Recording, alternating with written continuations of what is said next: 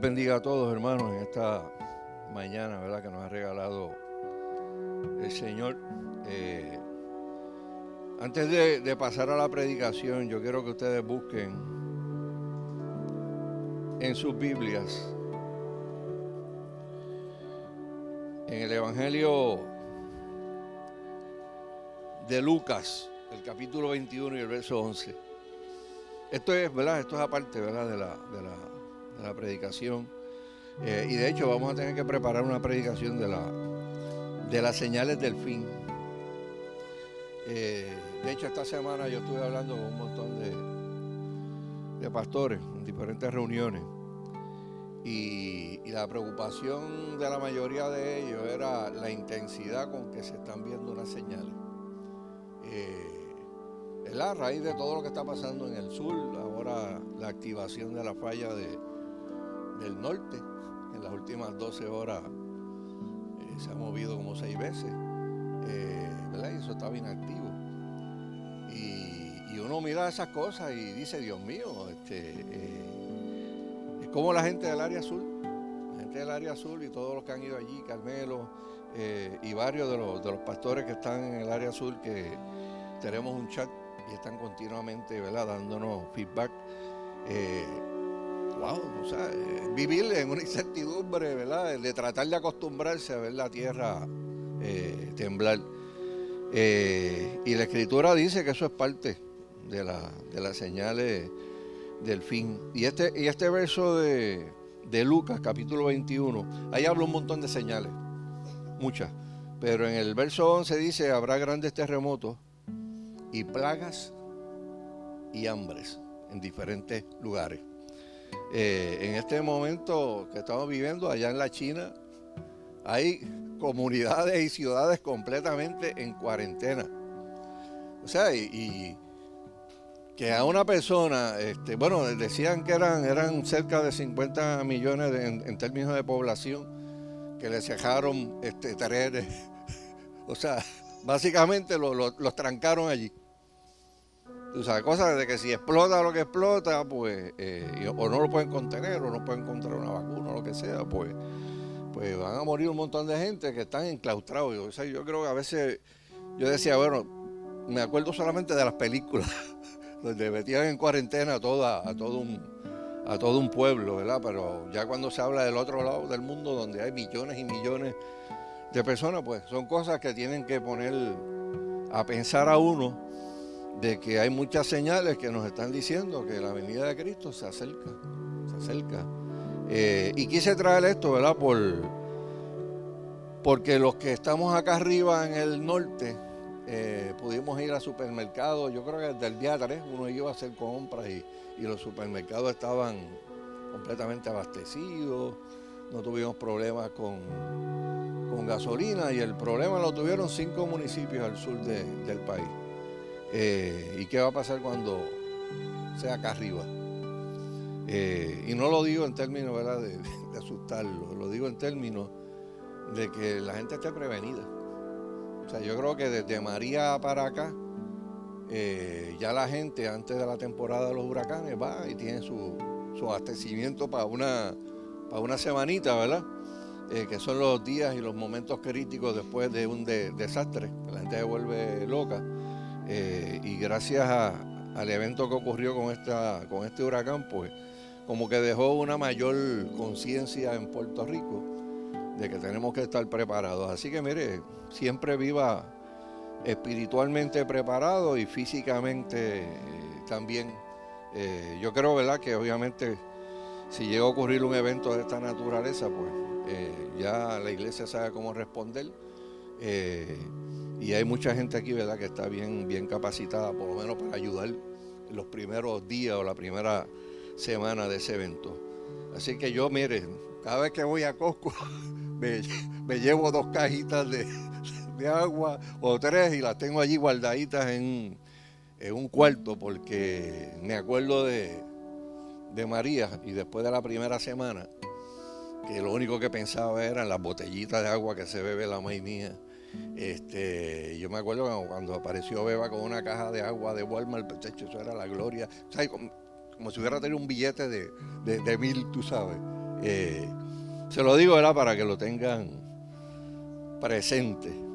Eh, yo quiero que busquen, bueno, antes de, antes de buscar esos dos versos de la escritura, eh, bueno, este me puso el verso de 21, ahí no estaba en el schedule, ¿verdad? Pero está bien. Pero le hacen el capítulo 21, le hacen el capítulo 21, porque ahí habla de señales morales, de gente casándose, dándose en casamiento, que a los días iban a ser similares a los días de Lot y a los días de Noé. Y los días de Noé y de Lot se caracterizaron por unas cosas específicas. Los de Noé por la violencia que había en la tierra. Por las situaciones que la gente se inventaba las cosas más terribles. Y Dios dijo en un momento dado, el designio del corazón de los hombres es de continuo hacia el mal, se acabó. Tienen 120 años más de, de vida la civilización que existió en aquel entonces. Y le dijo un hombre, vete y construye un arca. Y estuvo 120 años hablando de que venía un diluvio y nadie le hizo caso. Hasta que empezó a llover copiosamente. Y dice la escritura que Dios cerró la puerta. Si lo hubiera cerrado Abraham, este Noé, si Noé hubiera cerrado la puerta del arca, cuando hubiera visto toda aquella gente ahogando, se lo hubiera abierto. Lo hubiera abierto porque era hombre. Pero que cerró la puerta fue Dios. Y cuando Dios cierra, no hay quien abra. Y nosotros estamos en el tiempo de la, gracia, en el tiempo donde se predica el Evangelio, donde usted puede leer la Biblia, donde usted puede entenderla. Eh, y son tiempos, ¿verdad?, que uno tiene que aprovecharlo para caminar recto eh, con el Señor. Yo quiero compartirle la mañana de hoy sobre obstáculos a un avivamiento, ¿verdad? Eh, porque yo creo que solamente un avivamiento salva, salva el mundo entero, salva a Puerto Rico. Eh, nadie puede pensar que este país lo salva la política, ni los partidos, ni los candidatos, eh, que son los que corren, ¿verdad? Todo, todo el aparato de gobierno, de economía, mil cosas. Los hombres no tienen la capacidad de, cambiar eh, muchas cosas. Eh, solamente Dios es el que puede cambiar el corazón de la gente. Y una vez el corazón cambia a un corazón de bondad, pues ese corazón pues, puede hacer cosas buenas que ayuden a, los demás. Eh, y cuando uno habla de, avivamiento y de obstáculos al avivamiento, ustedes saben que la palabra avivamiento no aparece en ninguna parte de la Biblia. Nosotros oramos por un avivamiento, pero la palabra avivamiento no aparece en ninguna parte de la Biblia. Solamente hay dos términos en la Biblia que aparecen eh, y uno es la palabra avivar. Aparece dos veces, dos veces en la escritura. Y en la primera ocasión aparece en el libro de Habacuc. Dice, oh Jehová, he oído tu palabra y temí. Oh Jehová, aviva, aviva tu obra en medio de los tiempos, en medio de los tiempos, hazla conocer. En la ira, acuérdate de la misericordia. Esto es una especie de avivamiento, que podemos decir que es un avivamiento nacional. De momento Dios desciende con su Espíritu Santo y aviva a todo un pueblo, a toda una nación y pasan un montón de cosas bien, bien sobrenaturales. La segunda vez que se utiliza la palabra avivar en toda la Biblia aparece en segunda de Timoteo, capítulo 1 y verso 6, donde el apóstol Pablo le dice a Timoteo, por lo cual te aconsejo que avives el fuego del don de Dios que está en ti por la imposición de mis manos. Ahí se habla de un avivamiento, pues, que es personal. De una, persona que de momento recibe un fuetazo bien bravo del Espíritu Santo, ¡pum! y se pompea. Y dice, no, yo quiero meter mano para las cosas de Dios, yo me quiero entregar, yo me quiero eh, someter a la palabra de, Dios.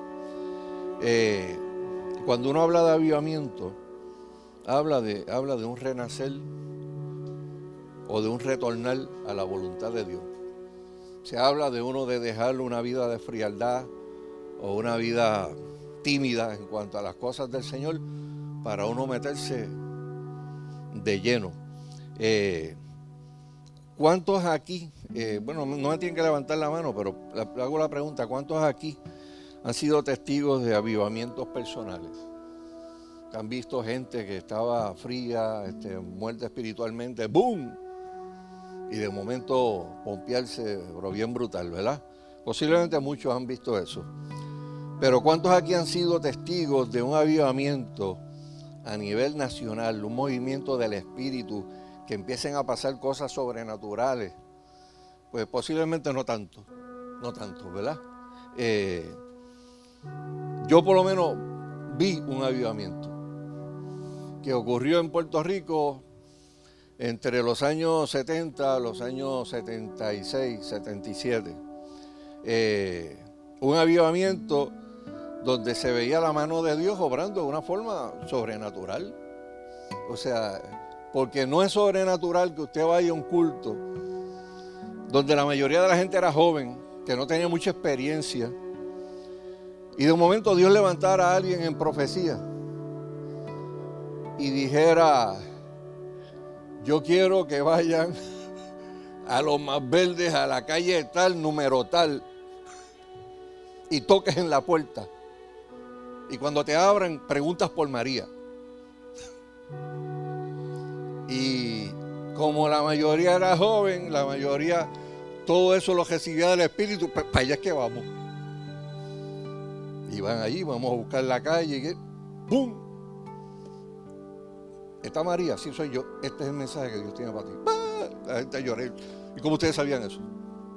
No, nosotros no lo sabíamos, pero el de arriba sí lo sabía. Y, o sea, cuando yo llegué a la Catacumba 2, pues yo venía de iglesia. Y yo escuchaba esas cosas y a veces tenía mi, mi reserva. ¿Será verdad o no será verdad? Este, y decía, Señor, mira, si es verdad, pues háblame, porque yo no quiero pecar tampoco contra, contra ti. Eh, y yo he contado muchas cosas, eh, eh, ¿verdad? Que, vi con mis propios ojos. A las 10 de la noche un, un, culto de un, de un viernes, que, que, todos los hermanos estaban calientes y los líderes estaban calientes con los pais, pero, pero calientes es que si los pais nos cogían nos picaban como papasteles porque estuvimos con los hijos de ellos corriendo por toda la isla. Eh, lunes, martes, miércoles, un verano. Y llega el viernes y a las 10 de la noche, un culto de oración en el Parque Yunja, otro profeta se levanta. Hay un alma que salvar en Manatí, que se va a quitar la vida y yo quiero salvar a esa persona. Arranca para Baratí. Eh, y yo recuerdo que fue la primera vez que me consultaron algo. Yo estaba con temor y temblor. Me dijeron, Mito, esto es de Dios. Porque son las 10 de la noche. Si nos vamos para Manatí a esta hora, vamos a llegar como a las 11, 11 y media de la noche. Porque no había 22 ni nada. Eso era la número 2 por ahí para abajo. Y si nosotros llegamos a la 1 de la mañana con los hijos, los países nos van a matar este, ¿qué hacemos? Y, yo dije, mira, yo, yo, ni me atrevo a opinar. Lo único que yo te puedo decir, pues envía a todos los chamacos para la casa. A todos los chamacos, porque vayan a las casas y qué sé yo. Y los más viejos nos vamos, cinco o seis personas para, para Manatí, porque si es de Dios, pues es de Dios. Eh, y eso son lo que era que ocurre en avivamiento. Donde uno se fue por ahí para abajo, llegó a las once y pico a la plaza de Manatí, que aquello estaba que, que, que desierta, desierta. Aquí una plaza de pueblo a, las once y pico de la noche. Nadie. Y ahí el profeta aquel vuelve de nuevo, bueno, el culto. Vamos a empezar un culto aquí. Ya, rayo, un culto aquí, mano. Con, tú vas a sonar estas congas aquí, mano. La gente nos va a hablar malo. ¿Qué ocurrió? Es el culto y la gente, mira, tú vas a saber ahora qué es. Un boludo, voy a llevar a la policía, vuelvo un revolú. Pero, después que se acabó todo, aparece un tipo y dice, mira, yo me iba a quitar la vida esta noche. Y escuché esta cosa, ¿verdad? Y qué sé yo qué. Y yo quiero entregarle mi vida a Cristo. Y nos dio un revólver que tenía allí, una, era una viejera. Yo no sé si, hubiera, si se hubiera disparado con aquel, hubiera vuelto de carguerero, una cosa, se vuelve bien viejo. Pero nos los dio yo Luis Pancha en la jardinera allí de, de, la, de la plaza, lo de agua, nadie quería, no, yo, no toco eso. Pero, wow, eso no es, eso no es el Espíritu de Dios hablando. Y así surgían muchas cosas, muchas cosas. O sea, este, de uno entrar a un lugar y, y ver a alguien endemoniado o ver un, movimiento, ¿verdad? Bien, bien tangible del mundo de las tinieblas. Y tú mirar a una persona y ver una figura salir de esa persona. ¿Qué es eso? ¿Qué es eso que está ahí? Eh, y yo me acuerdo, después de un ayuno en Sierra Bayamón, que yo veo que aquella cosa sale de esa persona y se me va acercando y yo lo que hago es que me cuadro así. Y el Señor te reprenda. Y aquello se fue.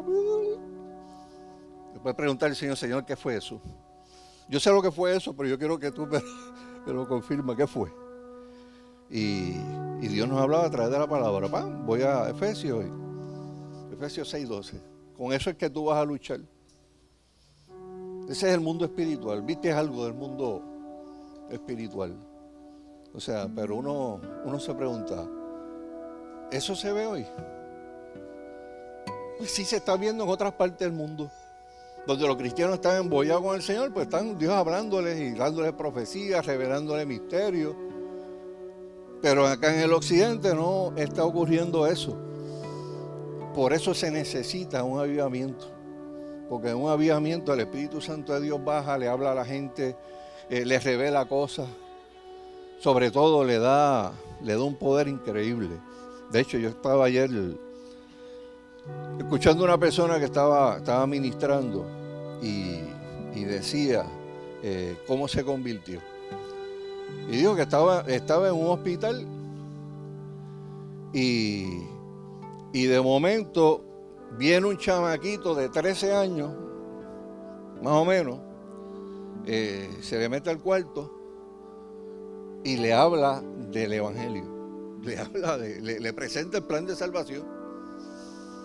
La persona cuando lo ve es un adulto y dice, pero ven acá, pero como este nene, ¿verdad? Sabe tanto de la, de la, de la Biblia, pero cuando le, le, presenta el plan de salvación, se lo presenta con una, con una unción tan brutal que cuando el nene termine, mira, tú quieres recibir a Cristo, el tipo estaba llorando, llorando, llorando, llorando. Y el tipo, el tipo dice, mira, yo salgo al, pasillo, veo a otro tipo en el hospital pegado de una pared, eh, llorando, pero llorando a todo lo que da, llorando a todo lo que da. Eh, y yo casi, el tipo allí casi, tú sabes, abogado, tú sabes, le pregunta, ¿te sientes bien? ¿Te, te pasa algo, este, eh, ¿por qué estás llorando? Y el tipo le dice, porque vino un chamaquito y se me metió al cuarto. Y yo estaba bien pirateado porque me dieron un diagnóstico, estaba desesperado.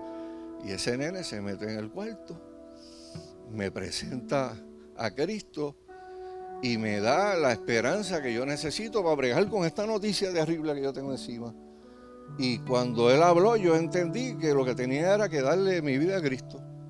Y el tipo dice, ese, ese fue el mismo nene que se me metió a mí en el, en el cuarto. O sea, ¿y, qué es eso? Pues eso es gente atrevida, que se atreve a hacer cosas para el Señor. Pero eso solamente ocurre cuando la gente está bien conectada con Dios. Que se atreve a tomar medidas así, que se atreve a hacer lo que era. Elías, hace eso cada rato, ¿verdad? Y varias personas aquí hacen eso cada rato. O sea, eso pues te deja ver que hay vida espiritual. A pesar de que todos somos humanos y cometemos errores, hay vida espiritual cuando tú te atreves a hacer cosas para el reino de Dios. Y por eso yo digo, hermano, que se necesita eh, realmente un avivamiento a nivel de, del mundo entero, pero a nivel también de nuestro, de nuestro país. ¿Qué cosas o qué conductas o, qué pecados eh, detienen un avivamiento. Yo tengo aquí cinco cosas, no las voy a mencionar todas, tal vez mencione dos nada más. Una de las cosas que detiene un avivamiento es la falta de integridad. O sea, Dios nos ha llamado a nosotros a ser gente íntegra, a ser gente que seamos los mismos donde estamos, en tu trabajo, en tu vecindario, en tu casa. Lo que tú crees, tú lo crees. Eh, ayer yo estaba en una reunión de, del proyecto Dignidad y estábamos, estábamos discutiendo eh, las preguntas que están haciendo los medios en las últimas semanas. O sea, de momento, el proyecto Dignidad que hay inscrito y ahora todos los medios, eso es una fila así para hacer entrevistas. Y entonces estábamos preparando a la gente que, da, que está dándole cara a los medios para. ¿Y qué, tú vas a contestar cuando te pregunten esto? Eh, y yo le decía a, las personas, tú tienes que contestar lo que tú has contestado toda tu vida. Tú tienes que contestar lo que tú has contestado en los últimos 10 o 15 años cuando te han hecho esa pregunta. Porque si tú contestas hoy una cosa que se aparta de todo lo que tú has contestado en el pasado, la gente va a decir, oh, oh. Tú sabes, ahora está en una posición eh, delicada, una posición de acceso al poder y cambió su discurso. O sea, cuando nosotros estamos hablando de integridad, eh, integridad viene de, estar completo. O sea, y la falta de integridad, pues, es algo que detiene el avivamiento. Una otra cosa que detiene un avivamiento es la clase de evangelio que se predica. En Puerto Rico hay miles y miles y miles de iglesias, pero hay un solo evangelio. Y el evangelio que se predica es importante, porque hay un evangelio que es el que sale de la Biblia y hay otro evangelio que es que sale de las conveniencias, de las mentes, de gente, de vividores, de gente que dicen que tienen un llamado de parte de, Dios, pero utilizan la religión como una fuente de, de ganancia. Otra cosa que detiene un, un avivamiento es la falta de una verdadera adoración. Eh, mire, yo recuerdo que en, aquellos primeros tiempos, de hecho, las adoraciones que daban, mira, aquello, la gente tenía un temor reverente a Dios, porque los que dirigían, eh, y algunos de los más viejos aquí, pues, ¿verdad? Tienen un hint de, eso. Empezaban a cantar un corito y la cosa no fluía. Oh, ok, vamos a parar esto y paraban el corito. O sea, tú de verdad estás sintiendo lo que tú estás cantando. Uh. y de ahí para abajo, el techo, cuando volvía el corito, ese era todo el mundo, todo el mundo. No había nadie calladito en la iglesia. O sea, porque se sabía que, mira, había gente que, espérate, no, no, no, no. Si estamos adorando a Dios, lo tenemos que hacer con todo nuestro corazón y no a medio pocillo. Y yo aprendí la lección la segunda vez que fui a la catacumba con la famosa chapa, hermano, que me, ponía allí, hermano. Todo el mundo andaba con la chapa grande. Cristo te ama. Y la mía decía, conviértete a Cristo. Segundo culto. El de la chapa, ven acá. yo, bueno, pero yo estoy recién llegado aquí. Este es mi segundo culto, ¿qué me van a hacer? Párate aquí y explícale a toda esa gente qué quiere decir eso de conviértete a Cristo.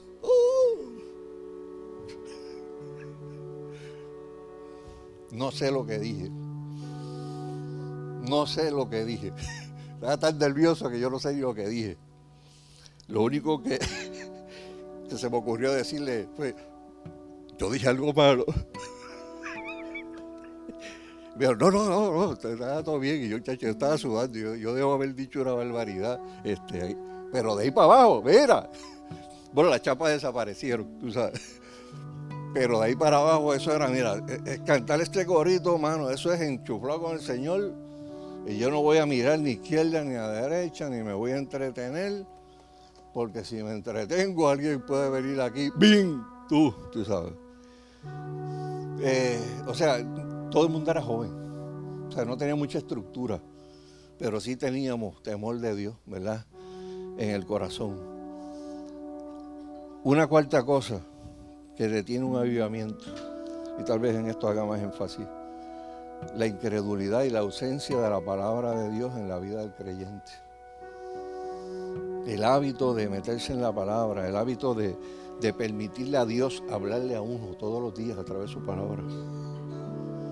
Y el número cinco, pues la falta de compromiso y de atreverse a hacer cosas para Dios, cosas locas, cosas retantes, cosas que el Espíritu las pone ahí y tú dices, bueno, este es el tiempo, ¿hablo o no hablo?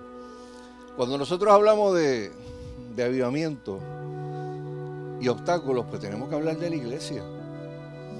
Porque los pecados del mundo, todos esos pecados terribles que comete el mundo, no son el obstáculo al avivamiento. El obstáculo al avivamiento son los pecados que comete la iglesia. ¿Dónde dice eso en la Biblia? Busquen segunda de Crónica, capítulo 7 y verso 14. Ahí está la receta para el avivamiento que dio Dios en la escritura, no hay otra. Dice, si se humillaran los impíos, así que dice ese verso, si se humillaran los que están haciendo barbaridades allá afuera, no, si se humillare mi pueblo, y mi pueblo es la iglesia, mi pueblo son nosotros los creyentes, sobre el cual mi nombre es invocado, y oraren, y no solamente oraren, buscaren mi rostro. ¿Usted sabe lo que es buscar el rostro de Dios? Usted nunca ha tenido necesidad de que Dios le hable, porque usted está tomando, va a tomar una decisión y usted está temblando de pies a cabeza porque no sabe qué va a decidir y sabe todas las cosas que pueden ocurrir si usted decide mal. Y uno se pone a orar, Señor, yo necesito que tú me hables. Pues yo no sé ni qué hacer, no sé ni, por dónde arrancar. Yo necesito que tú me digas algo que por lo menos me sirva de pie forzado para meterme por, por ahí. Buscar el rostro de Dios es meterse con Dios, pero de una forma increíble. Pero dice más, oraren, buscar en mi rostro y se convirtieran de qué, dice la Biblia. Se convirtieren de sus malos caminos.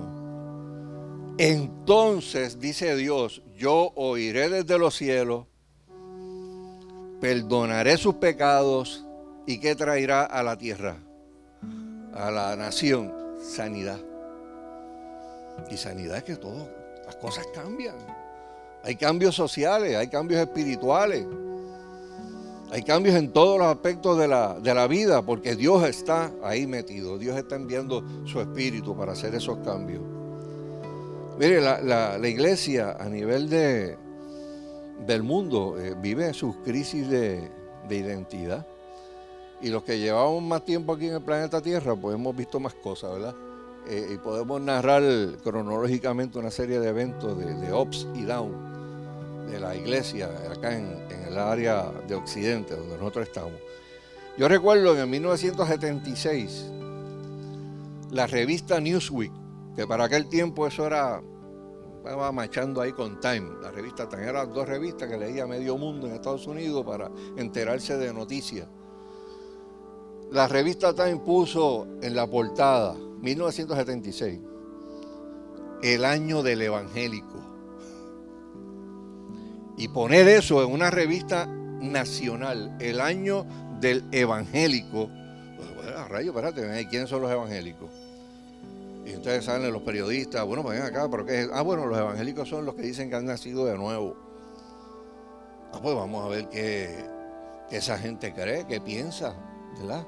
Eh, ¿Y ustedes saben por qué eso ocurrió? Ocurrió eso porque eh, los dos candidatos a la presidencia de Estados Unidos en el 1976, uno era Jimmy Carter y el otro era Gerald Ford.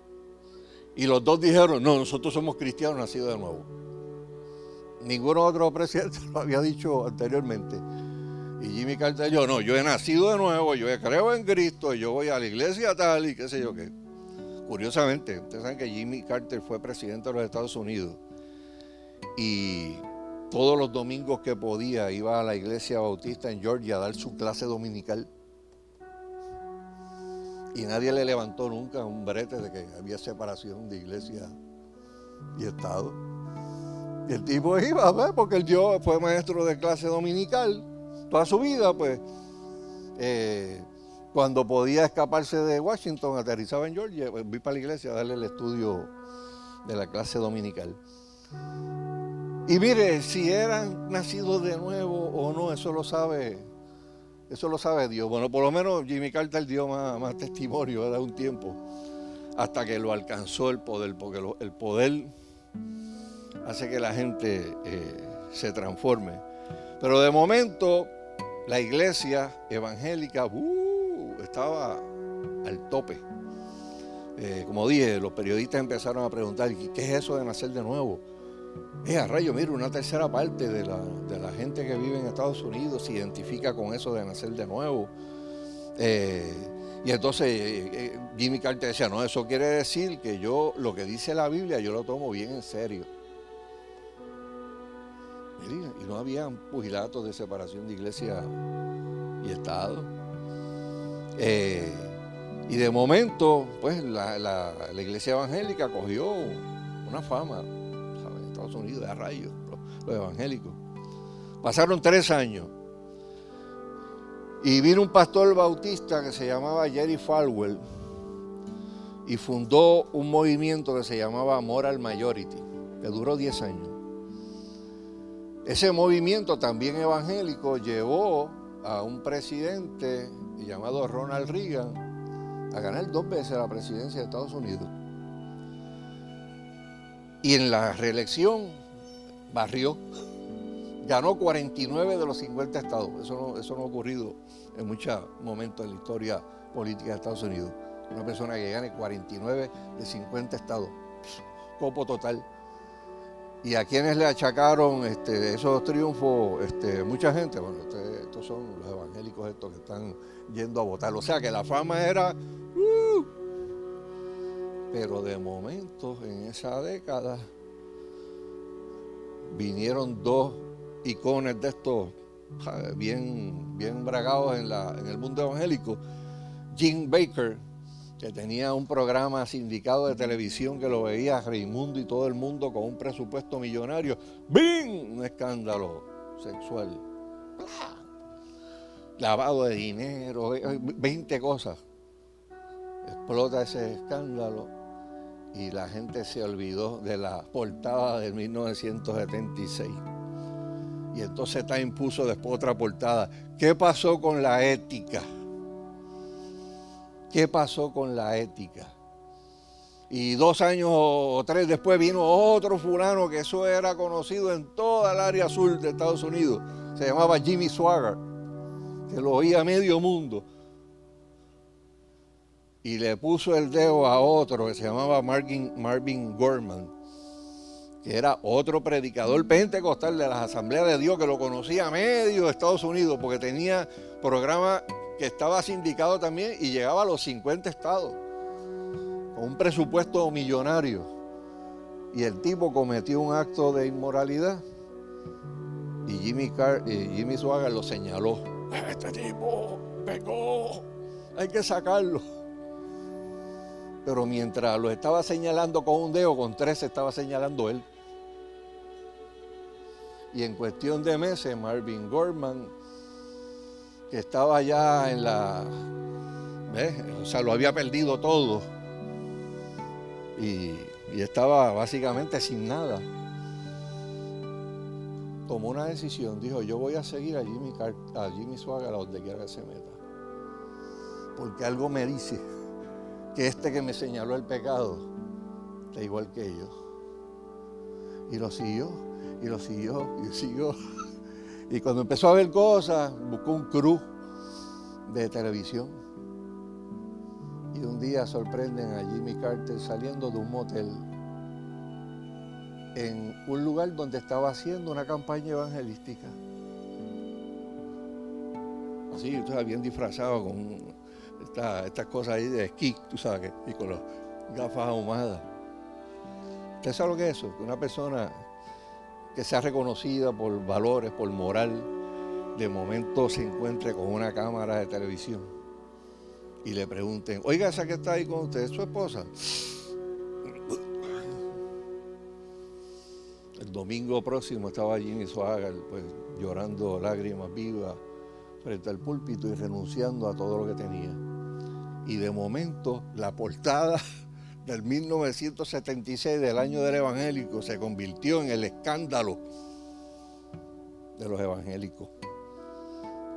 Y de hecho dijeron que la, que la década de los 80 fue la década de los escándalos escándalos en los deportes, explotaron las loqueras de los esteroides y los, los peloteros choteándose unos, unos a otros, eh, escándalos en Wall Street, en la Casa Blanca, en el Congreso, eh, en los centros de cuidado infantil empezaron a, salir noticias de gente que estaba abusando sexualmente de, niños y eso pues se estuvo ventilando meses y meses en, décadas de, del 80.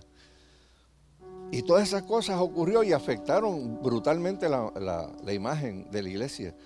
Entonces mucha gente en esa década empezó a pensar, ¿se puede confiar en la iglesia? Después de esto. Es como decir, oiga, pero la iglesia ha estado 19 siglos pidiéndole al mundo que se arrepienta de sus pecados. Y ahora el mundo le tiene que pedir a la iglesia que se arrepiente de sus pecados. 19 siglos la iglesia predicando a la gente, arrepiéntete, arrepiéntete de tus pecados, conviértete a Cristo, vuelve al Señor. Y de momento vienen todos esos escándalos y era como si el mundo dijera, ok, me toca el turno a mí. Iglesia, arrepiéntete de tus pecados, vuelve a Cristo, ¿verdad? Y lo paradójico de, de todo esto es que mientras todas estas cosas ocurrían, la iglesia tenía muchísimas estaciones de radio cristiana, tenía muchísimos canales de televisión cristianos, las iglesias tenían millones de dólares y presupuestos millonarios, ministerios para eclesiásticos también tenían eh, millones de dólares en, presupuesto. Y cuando uno mira esto, uno, uno se da cuenta de lo que dice la Escritura. En un momento dado, Dios le dice a una de las iglesias del Nuevo Testamento, Apocalipsis, que aparece en el libro de Apocalipsis, que quiero que, lo, quiero que me pongas ese, ese verso, Apocalipsis 3, del 17 al 18. Es como si este mensaje se lo hubiera dicho a Dios a la iglesia de los 80 y de los 90 en Estados Unidos. Dice, pero por cuanto eres tibio y no frío ni caliente, te vomitaré de mi boca. Porque tú dices, porque tú dices, yo soy rico, la iglesia diciendo, yo soy rico y me he enriquecido y de ninguna cosa tengo necesidad. Y tú no sabes, le está diciendo a Dios, que mientras tú te estás cantando con esos adjetivos, tú lo que eres es un desventurado, miserable, pobre, ciego y desnudo. Y el Señor le está diciendo, por tanto yo te aconsejo que de mí compres oro refinado en fuego para que seas rico y vestiduras blancas para vestirte y que no se descubra la vergüenza de tu desnudez. Y unge tus ojos con colirio para que veas. Dice, unge tus ojos con colirio, que era algo que se echaba en los ojos, ¿verdad? Para, para ayudar a la vista. Porque cuando la gente pierde el norte, la gente eh, espiritualmente se enseguece. No puede discernir. Jura que está bien este, si alguien le dice, mira, tú tienes que buscarlo, ah, no, no, yo estoy bien, yo estoy bien. Porque eso es uno de los resultados de la apostasía. La gente se enseguece, la gente no puede ver sus propios errores. O sea, nosotros no somos santos ni somos perfectos, pero cuando nosotros vamos a la escritura, la escritura nos hace saber quiénes somos.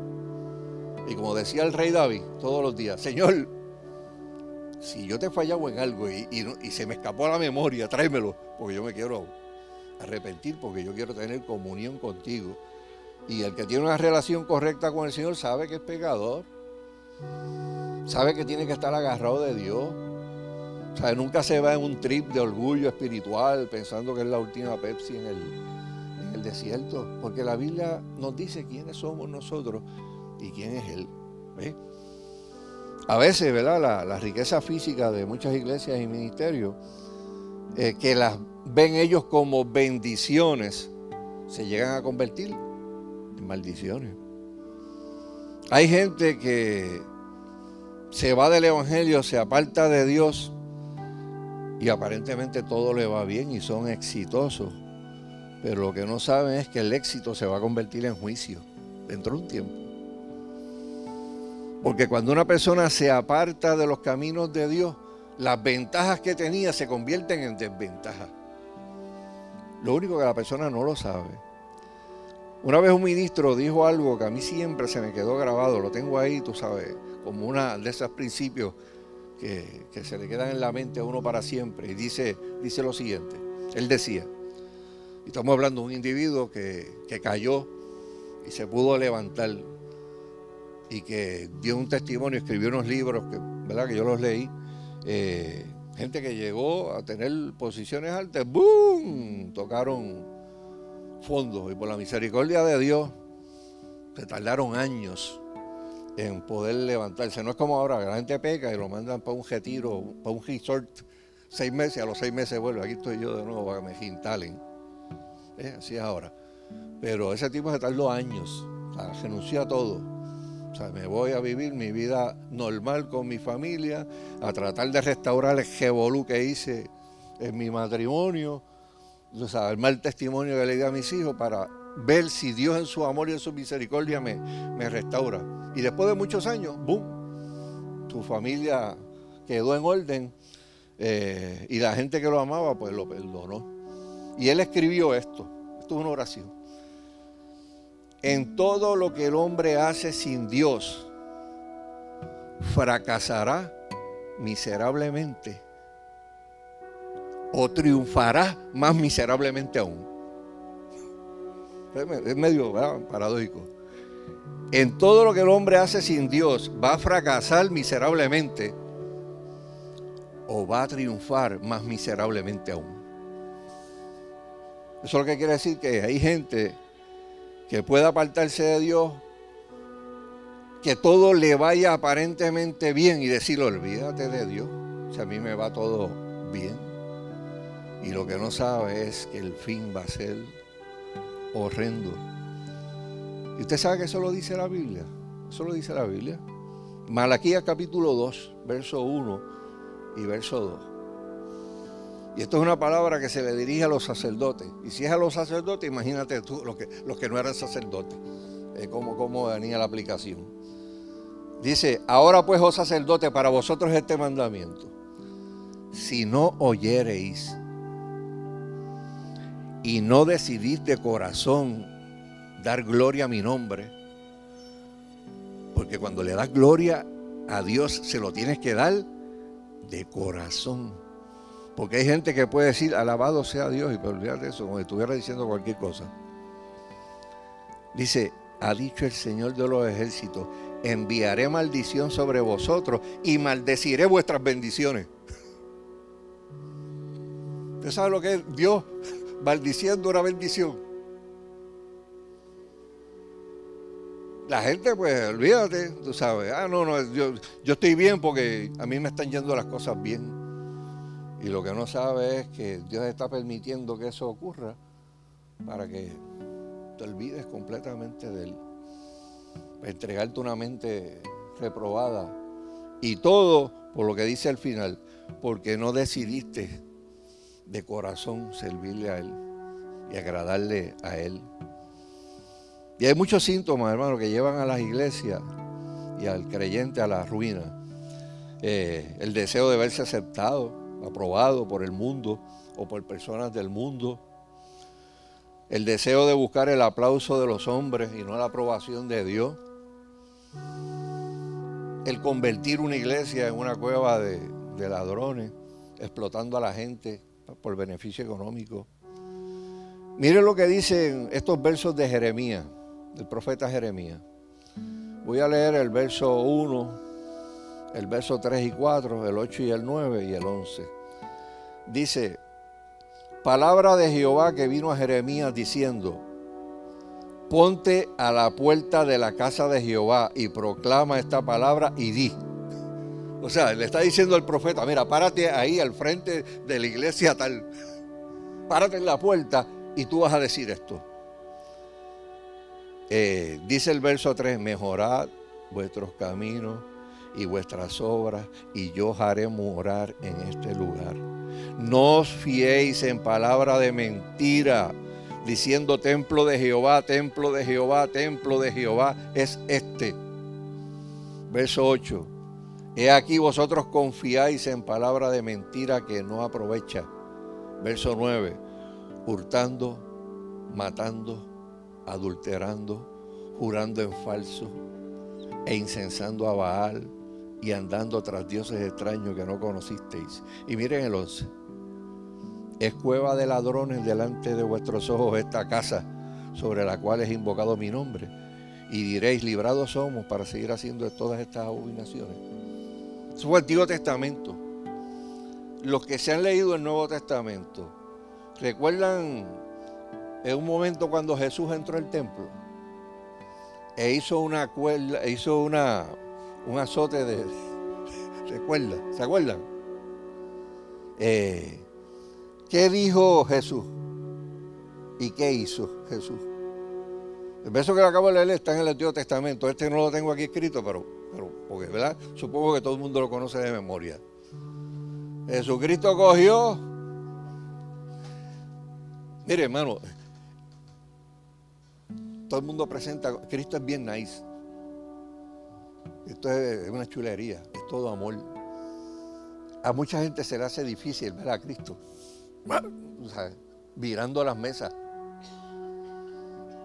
Piensen nada más por un momentito, una persona se mete en un sitio y empieza a virar las mesas que estaban llenas de, cositas y, y lo ¡buen! Y cogió y le, ¿sabes? No, no fue con, el pétalo de una rosa. ¡Fue! ¡Pim, pam, pam! Sacó a todos esos tipos del templo. ¿Y qué les dijo? Mire, ustedes han convertido. Mi casa, mi casa es casa de oración, pero ustedes la han convertido en una cueva de ladrones. Desafortunadamente muchas iglesias han convertido un negocio, en un gran negocio, ¿verdad? Y aves extrañas y depredadoras se han trepado así en las ramas, tú sabes, para ver qué pueden sacar. Otro de los síntomas que detienen obstaculizan un avivamiento es el culto a la personalidad. Hoy en día se, se promueven los ministerios como mercancía. Y, se promueven de la misma forma que usted mercadea un carro o una pasta de, dientes. Eh, mire, yo, yo que voy a muchas reuniones de pastores, pues, que a veces, mira, tú, tú has leído este libro, ah, déjame verlo esto es, tú sabes, como, un mercadeo bien, bien, bien brutal. O sea, ¿cómo uno ve eso? Pues mire, mucha gente que va domingo tras domingo a la iglesia, pero lejos de congregarse como Dios manda, de ir a alabar a Dios, lo que hacen es convertirse en espectadores para ver los hombres, para ver los hombres. Y a veces se, se presentan a, a los líderes a los pastores, hermano, parece una presentación de, líderes políticos. O, de una, una, cosa de boxeo, tú sabes. Aquí tenemos con nosotros. pero, pero, ¿por qué? El gran evangelista internacional.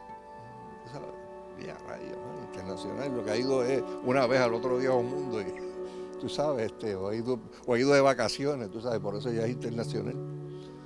Decía que lo único que le faltaba que le añadieran intergaláctico, ¿verdad? Tú sabes. Para el cual pedimos un fuerte aplauso. ¡Ay, no se oye! ¡Más duro! ¿Tú sabes? Mire, yo no estoy diciendo que no, ¿verdad? Que uno no le dé aplauso a gente, ¿verdad? No, no vayan a coger por otro lado. Pero la exageración, tú sabes, la, porque a veces una persona, ¿verdad? Puede ser reconocida, ¿verdad? Con un aplauso. Pero es, uno ver, o sea, la gente que, que necesita eso y la gente que lo pide. Y la gente que lo pide. Yo quiero que me presentes así. Ellos están sentados al lado de ellos. Ya, tú sabes, tú quieres que te presentes así. ¿Por qué?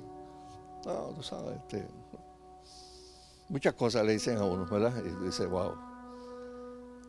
Un teólogo americano del pasado siglo, eh, A.W. Tozer, decía, que eso era darle culto al gran Dios diversión. No era darle culto al Dios soberano, al Dios verdadero, sino darle culto al gran Dios diversión. Dice la Biblia que Dios desea que la adoración de sus hijos sea en espíritu y en verdad.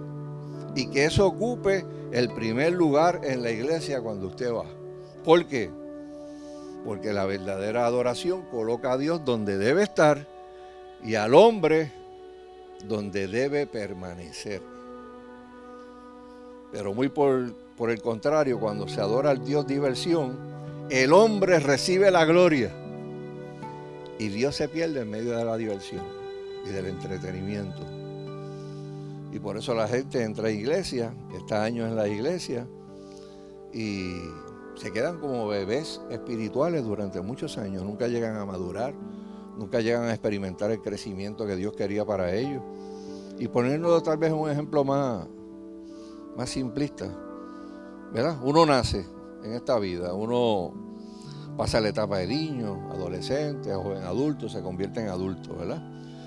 Y supongamos que Dios desde la eternidad, que lo ve todo, eh, sabe ese niño o esa niña se va a convertir en un gran ciudadano, en un gran médico, un gran abogado, en un gran artista, en un gran músico. Eh, o tal vez es un gran padre, una gran madre que, cría de una manera que, que coge a los hijos y los catapulta hacia llegar a, donde más arriba puedan llegar. Y, todo lo hace, ¿verdad? Con, el objetivo de darle gloria a Dios.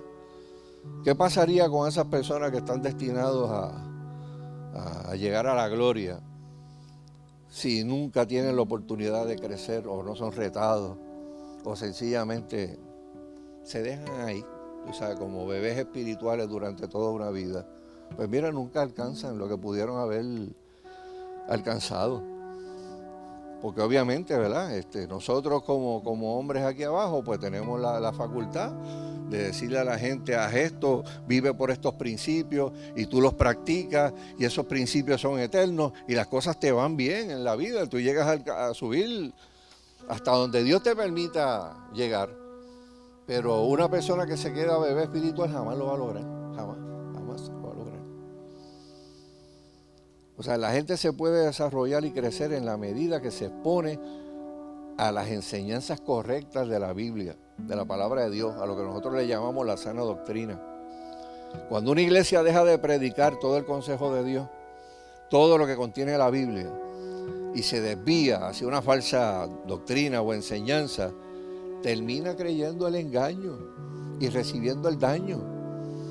O sea, ¿cómo es posible que usted vea a, gente en, iglesias de estas, ¿verdad? Que predican las loqueras de la prosperidad.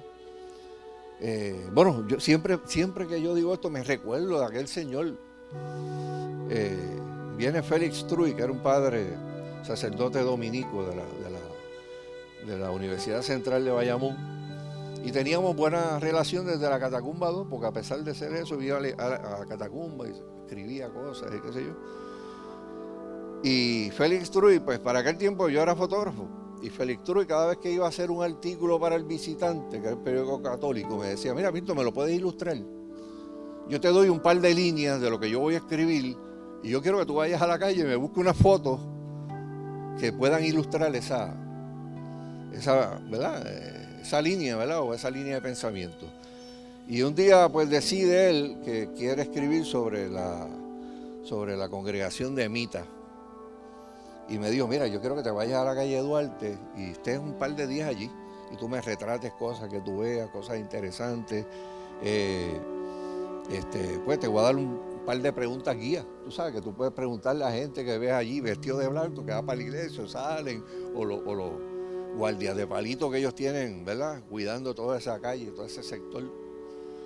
Eh, pues yo me fui, estuve dos días allí. Pues me, impresioné, de hecho me impresioné, aquellos tipos tenían una cooperativa allí montada, este, allí no había crimen, allí estaban los guardias palitos con sus uniformes, rondando todo aquel sector. o sea, individuo raro que se metiera allí, llamaban la policía y olvídate, Allí no había robos, allí la gente podía entrar y salir en cualquier hora de la noche a, ese templo allí, no había ningún problema de criminalidad. Independientemente que estuviera allí jodeado de bajobreros y de todos los sectores donde había alta criminalidad. Y nunca se me va a olvidar, pues, que llego un día a las 10 de la mañana allí y veo un tipo de jodillas. Aquel templo es inmenso. Aquello es grande, ¿verdad? Ve aquel tipo allí de jodillas. Dando la vuelta a aquel templo. Y yo, este tipo va a estar aquí como dos horas o más. Yo no sé cuánto estuvo, pero yo sé que fue mucho tiempo. Y yo me voy a quedar aquí porque él, empezó aquí tiene que terminar aquí. Cuando termine, yo le voy a preguntar. Cuando viene, mire, yo le puedo hacer una pregunta. Eh, bueno, sé, que usted es miembro de esta iglesia, ¿verdad? Porque está, vestido de blanco y qué sé yo qué. Eh, ¿Por qué usted hizo eso? ¿Verdad? ¿Verdad? Porque no, es un sacrificio a mitad. Eh, no, porque yo le debo esto, esto y aquello y lo otro. Y yo ven, esto es un sacrificio vivo a ella. Pero después que le digo, pues mire su nombre, mire, yo soy el doctor fulano, también yo tengo el consultorio aquí en la calle Duarte.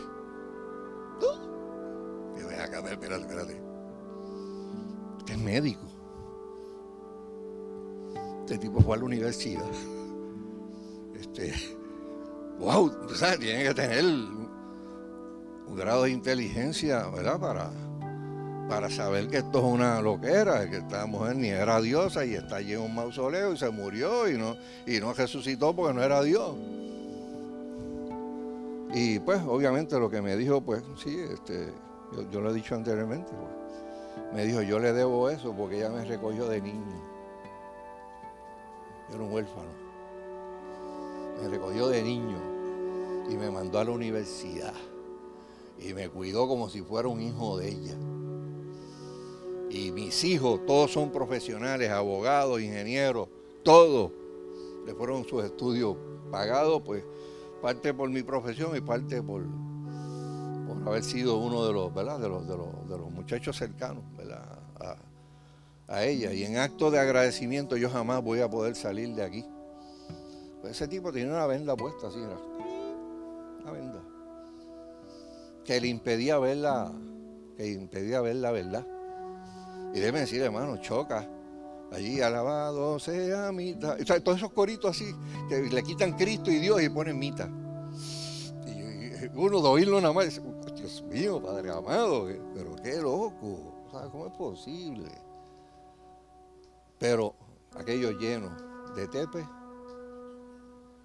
¿Por qué? Bueno, porque obviamente la Biblia dice claramente cuando usted no le presta atención a la verdad, hay, hay momentos que el espíritu de mentira llega a la vida de la gente y los cauteriza. O sea, y, es duro y es triste, ¿verdad? Porque uno, uno ha llegado a conocer gente, ¿verdad? Que ha ido, que ha ido a esa iglesia o que ha sido parte eh, y uno dice, ¿cómo es posible, verdad? ¿Qué, tendría que ocurrir para que una persona pudiera darse cuenta que una persona está metida en, una doctrina de, error bien, bien terrible?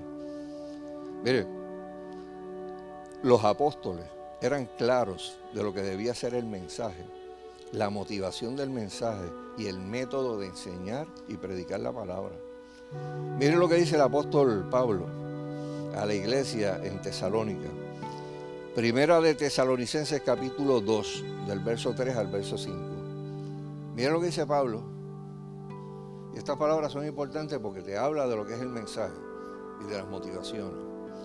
Dice, porque nuestra exhortación, o sea, su predicación, su enseñanza, no procedió de error, ni de impureza, ni fue tampoco por engaño sino que según fuimos aprobados por Dios para que se nos confiase el Evangelio, así hablamos.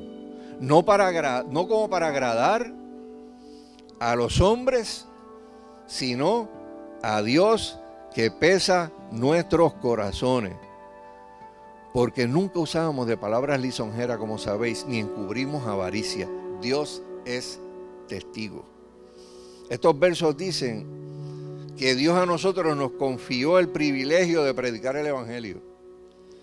Pero además de ser un privilegio, predicar el Evangelio es una gran responsabilidad. Este pasaje que acabamos de leer habla en primer eh, lugar, o sea, habla del motivo, cuando dice que tampoco procedió de error ni de impureza. Cuando habla del método, porque él dice, no podemos predicar para engañar o para manipular. O sea, la Biblia está clara. O sea, cuando vamos a predicar tenemos que predicar conforme a lo que dice el libro. Dios es tan celoso de su evangelio que en el libro de Gálatas, capítulo 1, del 6 al 9, le dijo a una iglesia en Galacia que se estaba apartando del evangelio y estaba escuchando eh, gente eh, que eran judaizantes y que querían volver a acoger al pueblo de eh, cristiano que se había convertido a Cristo y alejarlo del cristianismo para meterlo de nuevo en las prácticas judías. que de hecho de eso está lleno también Puerto Rico.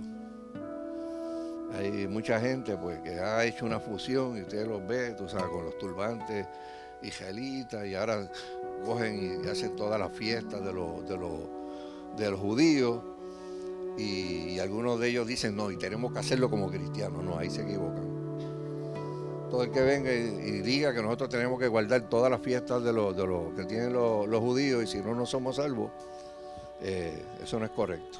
Pero miren lo que dice, eh, lo que dice Pablo a esta gente, lo que dice Dios, ¿verdad? A través de Pablo. Estoy maravillado de que tan pronto os hayáis alejado del que os llamó por la gracia de Cristo para seguir un evangelio diferente. No que haya otro, sino que hay algunos que os perturban y quieren pervertir el Evangelio de Cristo. Mas si aún nosotros, mira lo que dice Pablo. Pablo le dice a esa gente de la iglesia, mira, si yo vengo y te hablo de otro Evangelio, me pasa en la raya. Dice, mas si aún nosotros o un ángel del cielo. ¿Eso puede ocurrir? Que un ángel del cielo venga a predicar otro evangelio. Pero no tiene idea de qué significa eso. voy a mencionarlo ahorita. Os anunciaré otro evangelio diferente del que os hemos anunciado, sea anatema. Como antes hemos dicho, si algunos predica diferente al evangelio del que habéis conocido, caiga bajo la maldición de Dios. Es lo que quiere decir anatema, ¿verdad? Pero la palabra anatema, pues no, Tú y algunas personas no saben el significado. Anatema significa bajo la maldición de Dios. Todo el que predique otro evangelio caiga bajo la maldición de Dios. ¿Y por qué habla aquí de otro evangelio? Mire, porque en el mundo espiritual ocurren cosas. Aquí para la década de los 50, eh, principio, bueno, no sé si llegó a los 60, murió antes, pero en la década de los 50 apareció una persona que se llamó William Marion Branham y era un predicador eh, de avivamiento. Él se paraba en los sitios a predicar y miraba así la multitud y decía, mira, la persona que está en la quinta fila, segundo o tercero de izquierda a derecha, tienes esta enfermedad y Dios te quiere sanar. Y él dice que él veía como a la gente como un poquito diferente. Y, él, pues, pues, y él decía que era un ángel, que era un ángel que le decía eso. Eh, y un día el ángel se le acercó y le dijo, predica que el Padre no existe ni el Espíritu Santo, solamente es el Hijo. Y ahí nació una cosa que se llamó Jesus only, Jesús solo, la doctrina de los Jesús solo. Y cuando tú vienes a ver, pues, ¿de dónde rayo era el ángel que se le paraba y que al lado y que le hablaba y le decía? Pues resulta ser que el chamaco se crió en un hogar donde había brujería y lo que era. Y después salió de eso, pero estaba familiarizado con un pasado de ocultismo. Tan pronto esa cosa que él llamaba el ángel, que, le hablaba y le revelaba cosas, eh, dijo algo que estaba fuera de la palabra, era para decirle, este es el diablo que me está hablando, tú sabes, esto es otra cosa. Pero él no lo pudo, no lo pudo discernir. O sea, y era famoso por eso. O sea, este. De hecho, tuvo una muerte bien, bien horrible. Eh, y la persona que estaba al lado, pues testifica que, o sea, ya acabando de morir, le puso la mano encima y sánate. Y la persona estaba destrozada también y, vivió, y eso la gente lo, lo pone como la última señal del profeta. Pero ese tipo llevó a miles de personas a una falsa doctrina, se los llevó enjedado. ¿Por qué? Porque estaba escuchando la voz de un ser espiritual que venía del abismo, no, no venía de, del cielo. Por eso Dios es tan celoso de su evangelio. Todo el que cambia el evangelio, o le añade, o le quita a lo que ya está escrito, es falso maestro. Y los falsos maestros tienen muchas cosas en común, pero lo más común es que acomodan el mensaje del Evangelio a las costumbres de moda. Porque usted se cree que la, que la organización brasileña, dicen que es pentecostal, pero ellos tienen una movella bien brutal, es una de las organizaciones más grandes que hay en el Brasil, evangélica. Y tienen la sucursal aquí, aquí en la, avenida Ponce de León. Esos son los que dan la rosa bendecida y la, estilla de la cruz y, y todas las madres, tú sabes y la gente viene y dice, el eslogan fue, usted se lo inventó, se lo inventó bien bravo, pare de sufrir. Aquí estoy yo, ¿qué hay que hacer? Nadie quiere sufrir. Y el que se inventó eso, se inventó el eslogan más pegajoso del mundo, pare de sufrir. Ah, y entonces el Evangelio, pues lo que va es a acomodarse a unas cosas que la cultura les da un valor increíble. Yo no quiero que me hablen de pecado. Yo no quiero que me hablen de, pruebas. Es más, los versos que hablan de la prueba de la Biblia ni me los menciones. Yo quiero que tú me, me hables nice, tú sabes, que, me pompees, tú sabes, que me... Pues mire, la Biblia dice que, hay predicaciones que exhortan, que hay predicaciones que consuelan, y hay predicaciones que animan, y hay otras que dan dirección, tú sabes. Eh, y tiene que haber un balance, ¿verdad? Entre, entre todo eso. O sea, nosotros vivimos en una sociedad que idolatra la riqueza, las comodidades, la diversión, que la gente lo que quiere es escuchar cosas lindas y bonitas. Eh, y uno se, pone a preguntarse, ¿cómo compararía un predicador de prosperidad con Jesucristo? Con Jesucristo. A veces uno, uno mira en la, en la, televisión, yo no veo mucha televisión, y no, cristiana no la veo. De vez en cuando la veo porque mami tiene aquello prendido el tiempo en la calle de Milagro, pues. Y allí hay de todo. Allí hay de todo. Y cada vez que yo veo a una persona haciendo alarde de lo mucho que tiene desde un púlpito, no, porque Dios me ha prosperado y ahora yo ando ese jet privado que me costó tantos millones de pesos. Y le estoy pidiendo a Dios que me cambie el modelo a uno más, más bravo, tú sabes. Y tú ves las iglesias así llenas, llenas, llenas. Y tú dices, hermano, que mucho ignorante, papá. Le pueden conseguir millones para que se consiga un jet privado y, después tú ves las residencias. Ya hecho, ni los artistas de Hollywood tienen una residencia así. Y entonces se predica ese evangelio, se le restruja al pobre eso. Y le dice, tú, estás, tú eres pobre porque tú estás bajo una maldición de Dios. Entonces te cogen unos versos de la Biblia y te los sacan fuera de contexto. Y eso lo que produce en el pobre es coraje contra el Evangelio y avaricia pudiera tener. Sin embargo, a Cristo una vez se le acercó un joven rico. ¿Se acuerdan de la historia del joven rico? Dice, he aquí acercándose uno, le dijo, maestro bueno, ¿qué yo haré para heredar la vida eterna? Y Jesús le dijo, espérate, espérate, vamos a empezar, vamos a empezar clarito. Porque no, la lambía esa, usted sabe, eh, no, ¿por qué me llamas bueno? Si me vienes a adular para adorarme la píldora, pues no.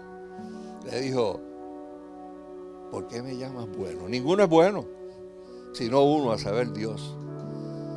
Y si quieres entrarle en la vida, guarda los mandamientos. Le dijo, ¿cuáles?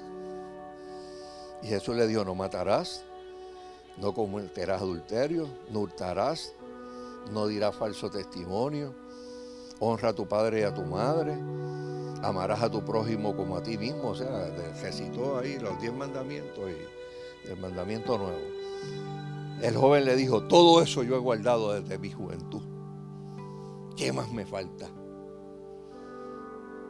Jesús dijo, si quieres ser perfecto, anda, vende lo que tienes y da a los pobres y tendrás tesoro en el, tierra, en el cielo y ven y sígueme.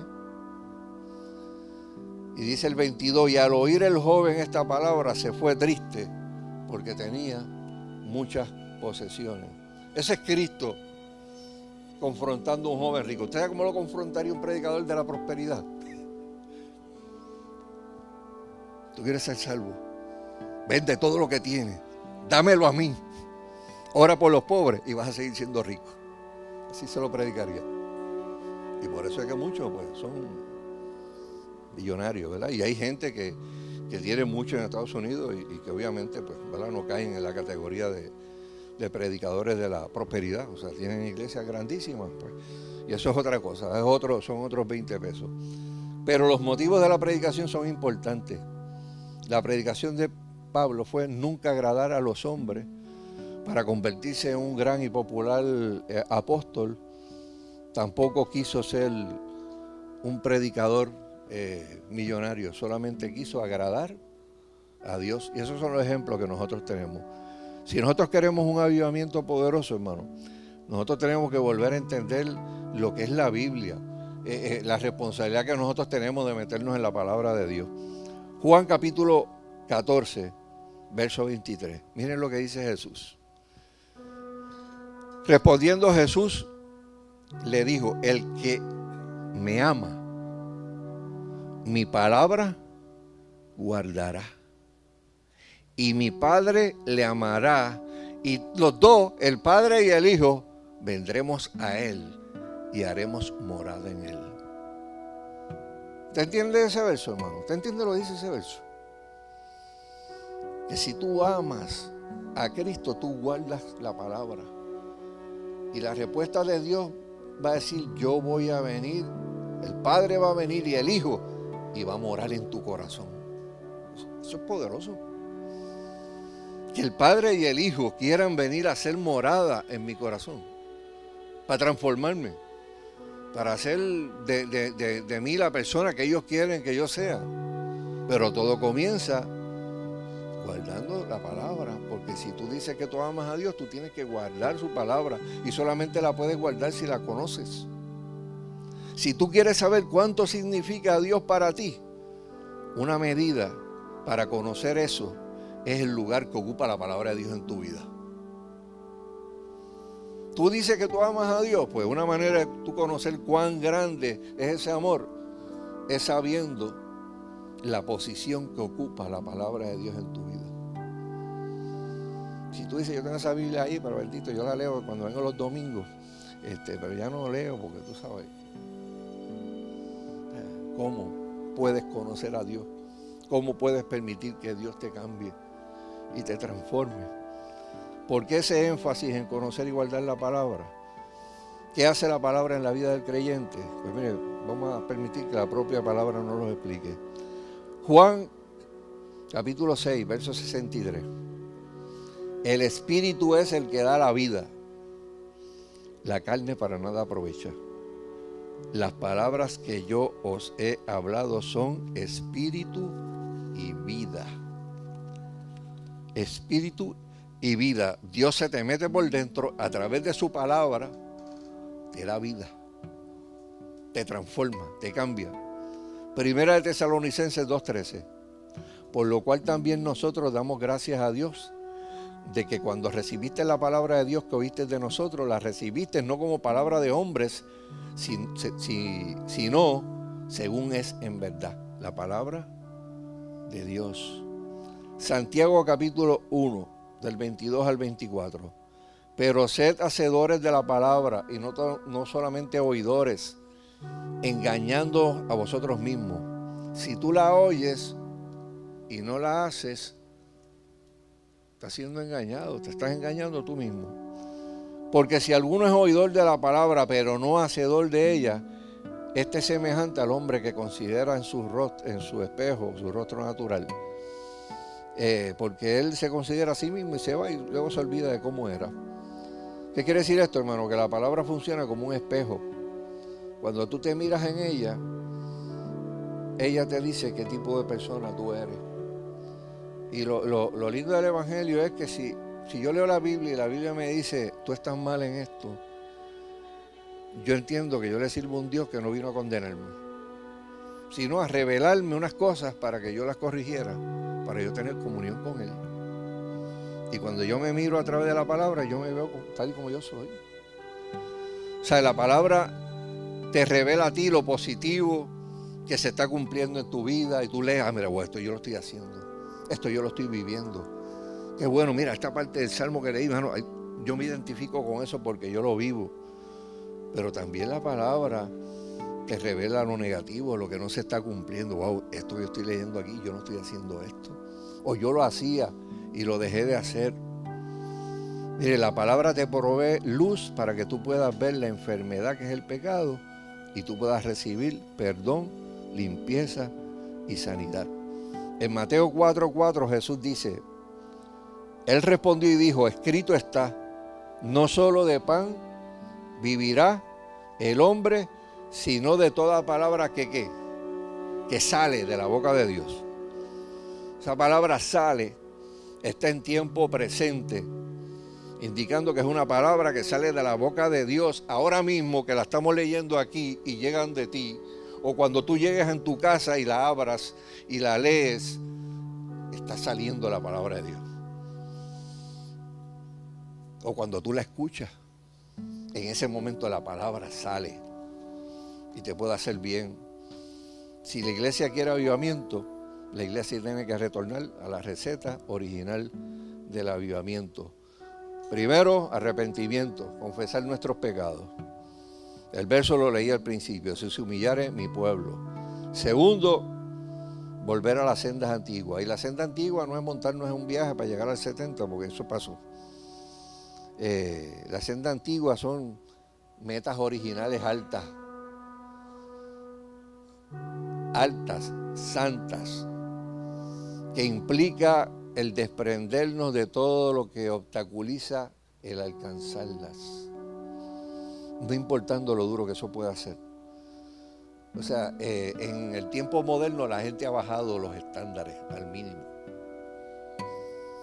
¿Sabes? Antes el estándar era alto, yo quiero agradar a Dios en todo. O sea, yo quiero que mi vida eh, sea una ofrenda para Dios. O sea, y si tengo que, darle duro a esta carne, tú sabes, para, para cumplir esta meta espiritual, yo lo voy a hacer. Eso es la senda antigua, hermano. Tercero y último, con el arrepentimiento y el volvernos a Él, llega también de parte de Él alegría y gozo a nuestros corazones. Miren lo que dice el Salmo 85, 6. Este, este salmo también poderoso. Dice, no volverás a darnos vida para que tu pueblo se regocije en ti. Cada vez que Dios te imparte vida, cada vez que Dios te transforma, cada vez que Dios hace un cambio en tu vida, tú te llenas de gozo y de alegría. Tal vez la iglesia moderna pues ha estado regocijándose en las cosas incorrectas. Nosotros no nos podemos regocijar en nuestros presupuestos. Sí, tenemos que ser responsables de velarlo, ¿verdad? Pues eso es parte de nuestra mayordomía.